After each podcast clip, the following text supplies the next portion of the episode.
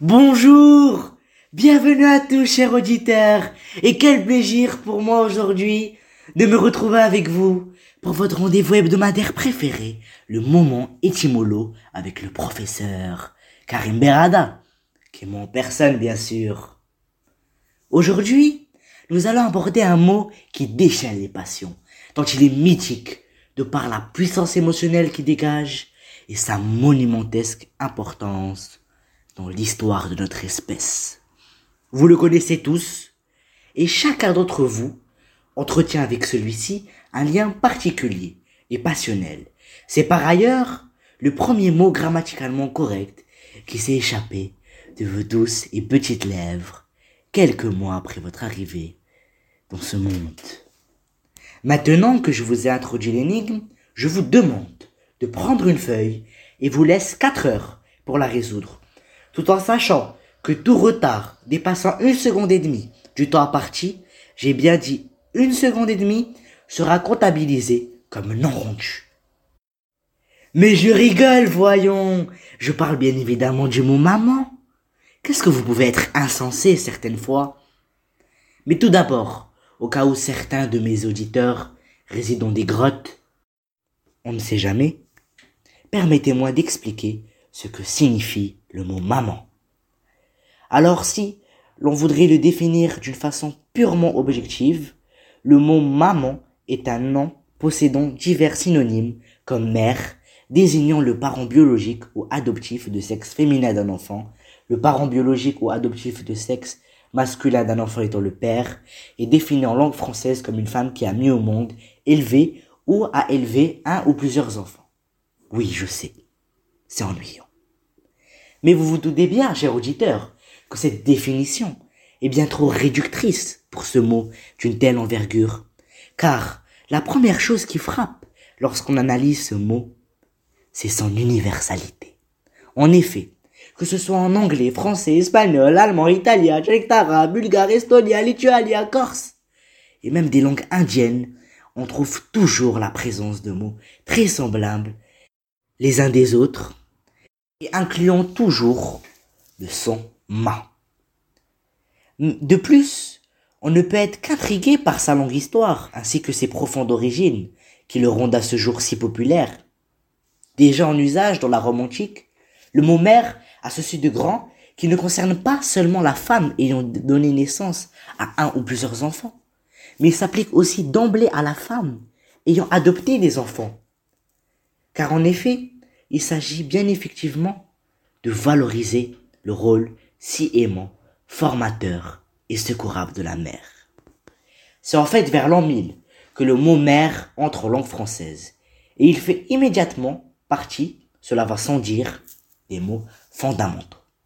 Issu du grec et du latin mama, qu'on retrouve dans mammifère et mamelle, s'installa alors un de ces synonymes qui débouchera par la suite sur le mot maman. Mais si l'on veut obtenir une meilleure compréhension Concernant l'universalité de ce mot, il faut se référer à l'intuition de Gilles Ménage, qui en 1960, dans les origines de la langue françoise, est le premier à signaler que le mot maman est formé par la nature même dans la bouche des enfants.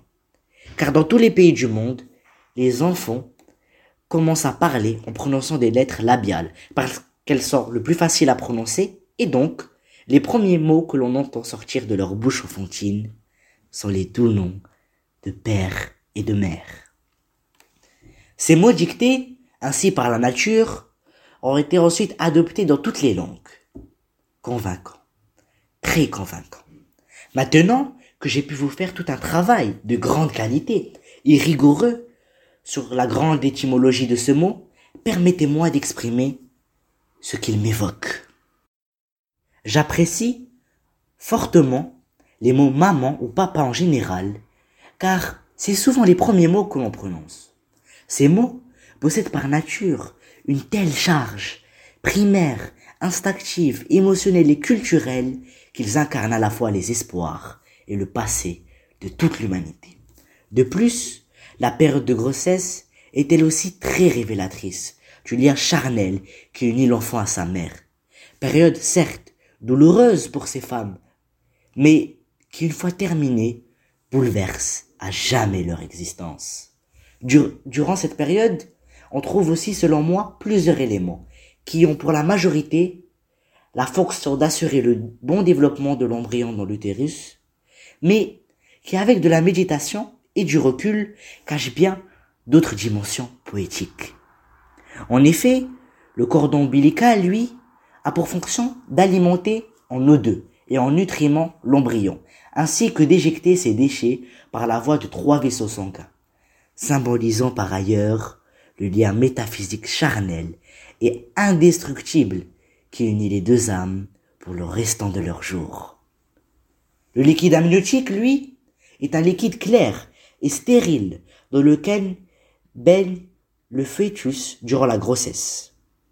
Il a pour fonction de permettre au bébé de bouger facilement, mais aussi de le protéger des chocs et des infections, décrivant à merveille l'immense tendresse et la sublime bienveillance que peut avoir une mère à l'égard de son tout protégé. C'est pour cela, cher ami, qu'il est indispensable que vous vous réconciliez avec vos tendres mères et prenez soin d'elles, car, comme le disait Guy de Maupassant, on aime sa mère presque sans le savoir, et on ne s'aperçoit de toute la profondeur des racines de cet amour qu'au moment de la séparation dernière. C'était tout pour aujourd'hui, cher fidèle auditeur. Cela a été un très grand plaisir pour moi de rendre hommage à ces femmes qui, depuis la nuit des temps, dessinent le visage de, l'humanité. Sur ce, je vous retrouve à la semaine prochaine, en espérant que vous prendrez soin de vous et de vos mères, bien sûr. Merci beaucoup.